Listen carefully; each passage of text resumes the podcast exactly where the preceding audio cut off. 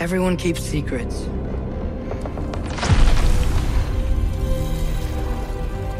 Sometimes it's the only way to protect the ones we love. Hey, hola, bienvenidos una vez más a esto que es Pantalleros, el, El- el- podcast. Hoy nos vamos a tierras nórdicas. Hoy el dios de la guerra toma su hacha Leviathan, las espadas del caos, coge al niño mocoso ese malcriado y empieza otra vez su batalla con los dioses nórdicos. Y para eso traigo a la valquiria Daniela Javid. Hola, Dani. ¿Cómo están? ¿Listos para matarlos a todos? Eso. Y el enano, Luis Carlos Guerrero. ¿Qué pasa, Luisca? Ay, buenas. Usted habla del hijo de Kratos y de una me imagino a Kratos diciendo voy, voy. Boy. Hoy vamos. Sí, voy, hoy, hoy vamos con el Boy. Claro que el Boy le bajó al Boy en God of War Ragnarok, pero eso ya lo vamos a hablar. Bienvenidos, soy Juan Camilo Ortiz, Juanca Screams, y aquí empieza un nuevo episodio de Pantalleros.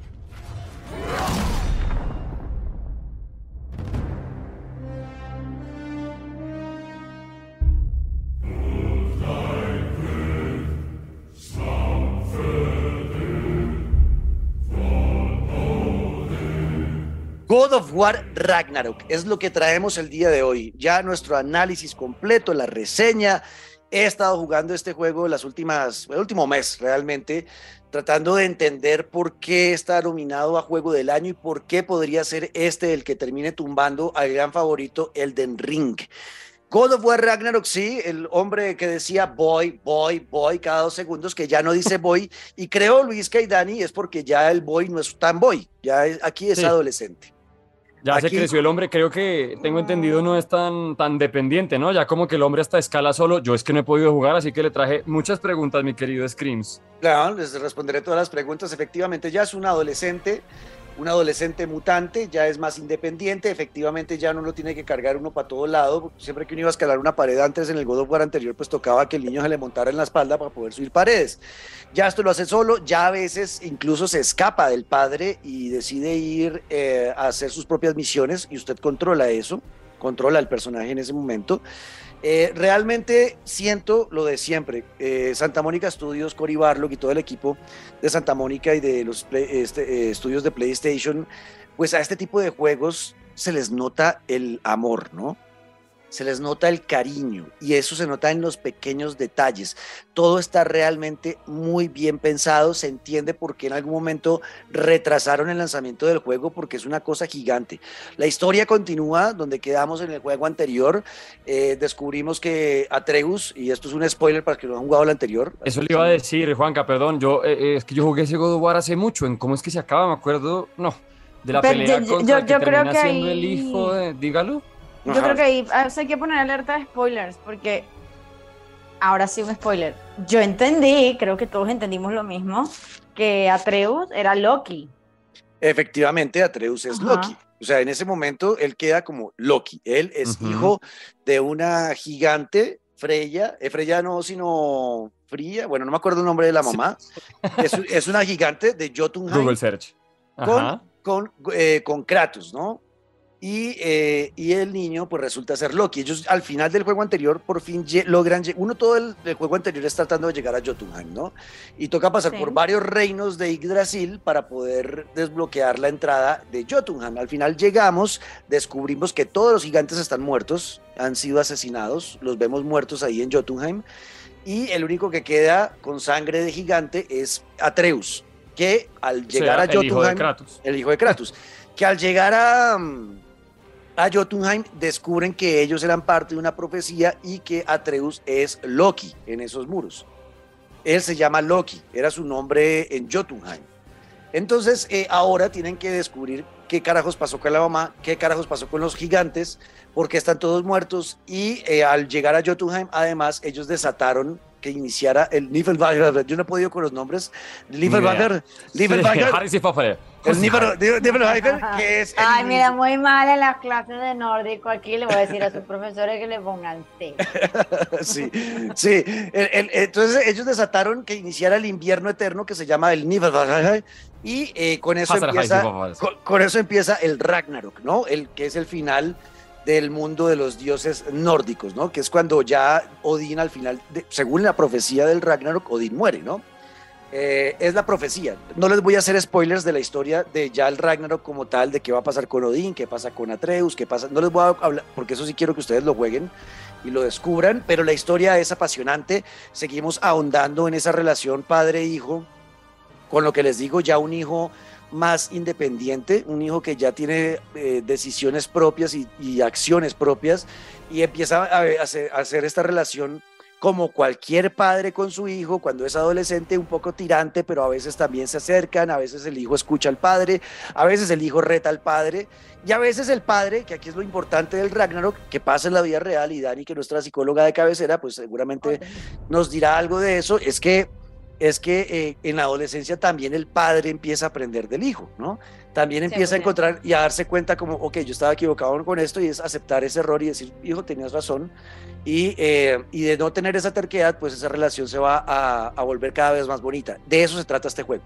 Padres e hijos. Por eso ustedes no vieron los comerciales de Ben Stiller con el hijo, de LeBron Sí. James con el hijo. Sí, claro, ya, obviamente. Y además todos con su rayito de Kratos en la cara, sí, obvio. Exacto, porque efectivamente, pues aquí esto es un viaje, un viaje, yo siento que, yo no sé si Cory Barlock tenga, tendrá algún problema con su papá, pero uno siente que esto es un viaje de descubrimiento de esa relación padre-hijo que no todo el mundo tuvo, ¿no? Que muchas familias crecieron solo con la mamá o se separaron, el papá no estuvo presente, estuvo ausente, y siento que esto es una reivindicación a esa relación de hijo-papá. Eh, entonces, eh, realmente es muy bonito. Hay momentos donde van a llorar. eh, ya me he pegado un par de chilladitas yo, ya saben cómo soy. Ay, qué fastidio que Freud tenga razón otra vez. No. Sí, tiene momentos muy bonitos, muy emotivos y peleas. Y aquí ya voy a pasar al gameplay, chicos. A ver, uno jugaba al God of War anterior y uno sentía totalmente satisfactorio el combate, ¿no? Eh, tanto con el hacha Leviatán como con las espadas del caos. Uno cuando eh, está con Kratos imbuido de ira y de poder, pues uno siente que es invencible y es totalmente satisfactorio cascarle a los enemigos, ¿no? Golpearlos Sí. los combos y acá le voy a meter este y punto saco el hacha y pum, remato con este y vuelvo y saco las espadas y lo jalo y lo, lo hago explotar y va- bueno, todas esas combinaciones, pero acá está potenciado la enésima vez. Uno pensaba que, pues es que cómo más van a mejorar esto, pues lo han hecho, lo han hecho. Mejoraron el tema de las combinaciones, de los combos, de lo que puede hacer las espadas del caos, tiene nuevas eh, acciones con esas espadas, también tienen nuevas acciones con el hacha Leviathan, sacaron nuevos poderes, o sea, eh, algo que yo pensaba no iban a poder mejorar, lo mejoraron. Es una cosa de locos realmente lo que se siente a la hora de pelear, Luisca. Pues es que además, eso ya le iba a decir que de entrada hay tantas posibilidades en el primer God of War, bueno, en el más reciente porque son muchos, pero me refiero al que es la primera parte de esta historia. Ya eran tantas las combinaciones y tantas las posibilidades que a veces a uno como que, a mí por ejemplo, me daba mal genio que, ah, se me olvidó que ya sabía hacer esto, se me olvidó que ya me acordaba de este combo, como que es un montón de posibilidades que eso es muy satisfactorio manejar con este man, romperse con los enemigos como uno quiera. Y le iba a preguntar de una, o sea, me acuerdo perfecto de pelear sin las armas, es decir, uno puede cogerse a puños, manejar el hacha, y me imagino que eh, las espadas de las cadenas, pues ya en el primer juego o en la primera parte de la historia, las tenemos, ya arrancamos con ellas, ¿o no? O hay que volver a hacer algo para conseguirlas, ¿no? No, ahí están, ahí están, ahí las tiene desde el principio del juego. Eh, bueno, la primera ahorita no, que es cuando le hacen como la presentación de lo que va a pasar, ¿no? De, de qué es lo que, cuál es el objetivo de este juego. Eh, y ahí usa solamente el hacha, pero es porque después que me pasó en directo, que yo decía, pero yo, que yo estaba rabón, yo, pero ¿por qué si ya tenía las espadas, por qué no las tengo ahora? Si ya, a ver, terminamos el juego pasado con las espadas y la Sí, gente, ¿dónde pero, están? y todo el mundo, pero véalas, pero véalas. Yo, ¿dónde? ¿Dónde? Y volteo, y claro, ¿Y dónde están? yo estaba en la cabaña, estábamos en la cabaña de Kratos y Atreus, en la casita, y pues estaban colgadas ahí atrás. Las, ten- las tenía colgadas ahí en un perchero. En el perchero ahí donde tenía el sombrero y el bastón, ahí Ya. tenía, ahí tenía la- las espadas del caos colgadas. Yo no, sabía, no los había visto. Entonces ya, ustedes las, las tienen desde el principio y las usa y, y empieza este viaje a descubrir quién es. A ver, ¿este viaje qué es? ¿Qué es lo que vamos a hacer acá? Vamos a descubrir quién es Atreus realmente, qué es eso de que es Loki, ¿Qué pasó con los gigantes? ¿Qué pasó con la mamá de Atreus? Porque la mamá, al final, quedamos entendiendo del juego anterior que la mamá nos le escondió muchas cosas a, Atreus, pero también a Kratos. Kratos no sabía muchas de las cosas que ellos descubren. La, esposa nunca le contó nada. No sabía que era gigante, empezando por ahí. No sabía que era una mujer de la raza gigante de Jotunheim. Qué Entonces, bella eh, relación. Sí, total. Entonces eh, Sí. es ahora descubrir, descubrir quiénes, quiénes son y para dónde van y obviamente tratar de frenar a Odín, que pues va a ser eh, su enemigo principal eh, junto a su hijo Thor y bueno y demás. Y quedamos también, que también lo vemos acá, a Freya, la bruja del bosque, tratando Ajá. de asesinar a Kratos y a Atreus porque ellos mataron a su hijo Baldur en el juego anterior, ¿no? Para que ubiquen a Baldur rápido, es el de la pelea, pues el que parece supuestamente un debilucho y termina siendo pues lo que ya conocemos, el que sale pintado de azul, que es muy famoso porque hay muchos videos de la gente derrotándolo una vez así, asá, truco para llegar primero. Bueno, ese es el- Exacto. el man. Exacto, bueno, nuevas mecánicas, ya dijimos lo de combates de locos, Atreus ayuda cada vez más también en la pelea, es cada vez más fuerte. Eso, eso te iba a preguntar, eso exactamente. ¿Qué tanto habían mejorado los poderes de Atreus? Porque yo los utilizaba muchísimo. Además que me, me encantaba que me gritara ¡Leosta! Ah, sí, exacto. Bueno, pues eh, tiene más poderes, hay nuevas flechas, hay nuevas formas de acceder a otros lugares. En el combate ya, ya usa el arco para pelear, ya se da en la jeta con los, con los enemigos, no solamente eh, disparando flechas, también cuando ya están en, pues la, en la zona de combate cuerpo a cuerpo, porque están a menos de un metro, pues ya no les va a tirar una, una flecha, sino que los va a levantar a puño y a pata con el arco, ¿no? Entonces ya es mucho más activo en el combate Atreus eh, para ayudar al padre. Los mismos, eso sí tiene los movimientos de antes que los atrapaba y los cogía por el cuello y ahí los deja uno, eh, los deja uno medio grogues para uno poder matarlos. Eh, um, hay muchos personajes nuevos que nos van a ayudar también y van a ir recorriendo el camino con nosotros. Eh, um, eh, los enanos aparecen otra vez. Hay nuevas mecánicas de cómo se usan el, el hacha leviatán y las espadas del caos también para acceder a lugares nuevos. Eh, por ejemplo, las, la- las espadas ahora sirven para enterrarse en las paredes, ¿no? Y subir a sitios antes imposibles de alcanzar. Antes no estaba eso, antes uno solamente iba escalando, ¿no? Antes uno solamente iba escalando y ya está, para poder subir a sitios. Ahora las espadas te sirven como polea, más o menos, como que las entierras en la pared y te impulsan hacia arriba. O sea, Hook. Ay, qué bien. Zelda, Exacto, como un gancho, Crack. algo así, exacto. Eh, y el, la, y las, la- Horizon. y, la, y la- el hacha Leviatán, pues eh, también funciona para romper ciertos nuevos elementos que hay en el mapa para des- desbloquear nuevas zonas. Entonces, el juego, que vuelvo y repito, yo no sabía cómo podían mejorar el juego o, o agregarle más cosas, pero efectivamente, pues sí, uno descubre que los videojuegos siempre se podrá hacer algo más y acá uno lo ve. Hay nuevas mecánicas, nuevas formas de mejorar las armas, las armaduras. Eh, hay nuevos eh, mm, elementos para lootear en el camino, no solamente plata, sino que ahora también aparecen otras cosas, cuero, por ejemplo, y vas mejorando las armaduras, las armas, tanto de Atreus como de Kratos. Eh, mm, hay nuevos poderes, o sea, toda esa parte de mecánicas, combate, pues está mejorado y es súper satisfactorio.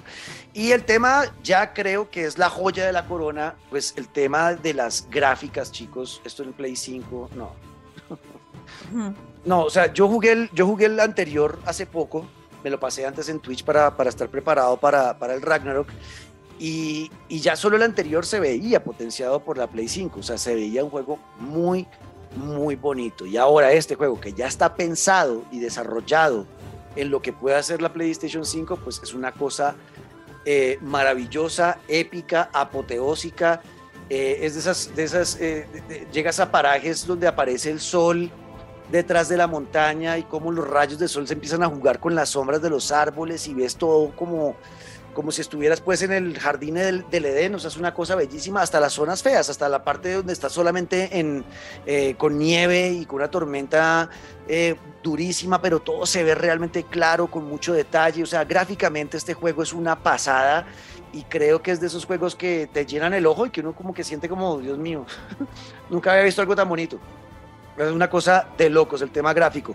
Y la parte de sonido, pues obviamente también ya estamos acostumbrados a lo que hace eh, el agente de, Sony- de Santa Mónica Studios con la, con la música de God of War, siempre eh, a la vanguardia, siempre con, con sonidos que lo evocan pues a uno a estar metido en, por allá en parajes, eh, sitios eh, congelados en tierras nórdicas, llegando por allá a Finlandia o quién sabe de dónde carajos, con música muy épica que te, que te transporta a esos sitios y realmente eh, lo que hace el señor McBrayer, que es el, el- el- el- el compositor de la música, pues es una cosa de locos, bellísimo. Y es un juego que, por ejemplo, para mí debería estar nominado a, un- a unos premios de lo que sea por música solamente, porque es muy bonito. Eh, En conclusión, para no, no ahondar mucho en esto, porque realmente no quiero contar spoilers, el juego No, es muy siga. divertido. El, el O sea, juego es este muy- capítulo se acaba y ya tengo God of War en mis manos. Estoy que No, necesito es un- jugarlo ya. es un muy buen juego, Luis Carlos. O sea, si uno jugó ya el anterior, entiendo por qué está nominado No. a Juego del Año, eh, porque es que mejoró en todo. Es que es increíble, a mí no, o sea, me sorprende. Mejoró Y, en y todo. pensar que eh, llevamos desde, o sea, es que es pensar en ese Kratos que acabó con todos los dioses del Olimpo, que, o sea, es que es mucho lo que ha pasado con este man para que llegue a este punto tan bonito. O sea, de verdad que ya es uno de los imperdibles de, de PlayStation 5. Imperdible. Total. Total, y creo que en este juego también vamos a entender ese proceso, ¿no? Ese, ese, ese salir del, del Olimpo y de pronto terminar en tierras nórdicas y es como, ok, este man llegó acá por alguna razón. Eh, y, Claro. as- y ahí, ¿Qué y pasó desde, ahí? y desde el pasado uno ve guiños, ¿no? Yo, ¿no se acuerdan del juego anterior? Uno ve también, eh, se habla de dioses egipcios, de acuerdo en el juego anterior, hay guiños a eso. Y a otros, creo que budistas también. O hindús. Es que el tema, el tema con Kratos Hindús, es- hindús, el mismo no hindús, tiene- hindús, el sí. mismo no tiene dioses. Pero una Hindús. pregunta, te tengo una pregunta. A ver, Uno también tiene que pasear por los diferentes reinos, como en el primero, o aquí la, la campaña es completamente diferente. no, acá uno tiene que ir a otros reinos también, porque obviamente para llegar a donde, a donde están buscando llegar tienen que ir desbloqueando eh, y recolectando algunas herramientas que los va a permitir, les va a permitir llegar a, a la parte donde deben llegar, ¿no? Que inicialmente, y esto lo digo desde, desde la ignorancia, o sea, que puede que sea un spoiler, pero puede que no sea spoiler, porque yo lo estoy diciendo suponiendo. Yo presiento que este juego nos quiere llevar a Asgard, me imagino, ¿no? A pelear con, con Odín. Eh, pero para llegar allá toca desbloquear muchas cosas. Es lo que yo presiento. Puede que me equivoque, puede que no sea el objetivo al final, pero sí siento que lo que busca este juego ya es el combate definitivo entre, entre, entre Kratos y eh, Odín, como en su momento, eh, como lo dijo Luisca en el God of War 3, eh, fue Kratos contra, contra Zeus, ¿no? Y, Sí, y antes, es que eso le iba a preguntar, fue en ese tercero donde él mismo, es que se acuerda que a Kratos siempre que lo mataban volvía al inframundo y es en una de esas en que vuelve y dice, bueno, voy a aprovechar de una vez para matar a Hades, mata a Poseidón, ¿no? Él acaba con, en ese último, en el 3, acaba con todos. Con todos, los deja así, exacto, a todos. Entonces acá yo siento que pues también va a empezar a hacer esa limpieza y a matar dioses nórdicos a lo que marcan. Eh, y pues creo que, creería yo que el objetivo final es obviamente llegar a Odín. Um, el viaje es maravilloso, es un viaje emocional, es un viaje muy bonito en cuanto a gráfica y sonido, es un viaje satisfactorio a la hora del combate. Eh, es un viaje que te presenta muchos retos, porque eh, ya aquí no tenemos hasta cinco niveles de dificultad. Antes, eso, eso lo ha ido complicando la vida, ¿no? Antes eran tres y ya, fácil, normal y difícil. Ahora es el fácil, el fácil un poquito más fácil, el otro un poquito más normal. Dame el, El God of- survival. el survival, dame el God of War, quiero una, peli- una pesadilla, si me, me tocan me muero, o sea, que es como, ok, hay muchas opciones para todos los que les gusta y ¿sabe por qué creo que pasa eso? Porque obviamente juegos como los Souls cada vez son más populares. Entonces, gente que juega un juego tipo Souls, eh, cuando se enfrenta a un juego como God of War le puede parecer muy sencillo y no se enganchan porque no representa un reto para ellos. Yo creo que por eso terminan poniendo esos niveles ya pesadilla de si te tocan te matan o cosas durísimas, es para esos jugadores que están tan enganchados con los Souls. Pero hay opciones para todos, también hay opciones gráficas para todos. Tiene hasta, o sea, usted decide si 4K, si en 2K no sé qué, si en 2K con 140 de refresco la tasa, dependiendo del televisor o monitor que usted use. Eh, hay muchas opciones para, para elegir cómo jugar el juego y en todas estoy seguro que le va a encantar y le va a divertir. Para mí esto es un 10 de 10, yo no le encuentro fallas al juego. No le encuentro cosas que me hubiera gustado, que hubiera pasado, que, ay, pero porque esto no. La verdad lo he pensado bastante y no le encuentro las fallas. Ha sido un juegazo, una pasada y lo que les digo, un viaje emocional muy bonito que me ha hecho pensar en mi papá. Yo tengo una relación con mi papá muy bonita, no, nunca, siempre estuvo presente, mis papás nunca se separaron, o sea, siempre ha sido todo perfecto, pero aún así pienso en él como, wow, qué importante la relación con mi papá y, y qué importante ha sido lo que, qué importante es lo que me convertí gran- gracias a las enseñanzas y a, los, y a los ejemplos que él me dio, ¿no? O sea, sí esa relación marcó mucho mi vida de quién soy yo hoy en día. Y, y también los que tienen padres ausentes seguramente también van a entender mucho de por qué su, su vida es como es y por qué son quienes son, porque ese padre no estuvo, por ejemplo. O sea, realmente es un viaje muy, muy bonito, muy, muy bonito, muy emotivo, que recomiendo a todos los que tengan la PlayStation 5, por favor, dense el gusto y vivan un maravilloso viaje junto a Kratos y Atreus en el God of War Ragnarok. ¿Alguna pregunta final? No. ¿Quedamos listos? Nah, suerte, voy a ponerlo ya. Sí, Bueno. chao. Bueno, ahí está. Ahí los dejo picaditos, sin muchos spoilers. No les cuento nada de la historia ni de los personajes que encontramos, pero son todos una pasada. Ah, bueno, oiga, los, antes se volvió a decirles, los comentarios, ¿no? Las, las charlas, lo, lo que dice Kratos cuando tiene conversaciones con los enanos, con Sindri y Brock. Es que todo está perfecto, de verdad, chicos. Uno se siente metido en una película. Es brutal. Ahí los dejo, no les hablo más. Nos vemos en ocho días y hasta aquí los acompañamos. Si ustedes ya tienen el God of War Ragnarok y tienen algo que decir y no están de acuerdo con mi o tienen preguntas y no lo han jugado y quieren saber más, ya saben, nos escriben en numeral pantalleros el podcast, arroba Dani Javid con doble T, arroba Luis Caguero al piso guerrero y arroba Juanca Screams. Estamos en todas las redes sociales, ahí Eso. los esperamos. Nos vemos en ocho días y hasta aquí, pantalleros, el, El- el- el podcast.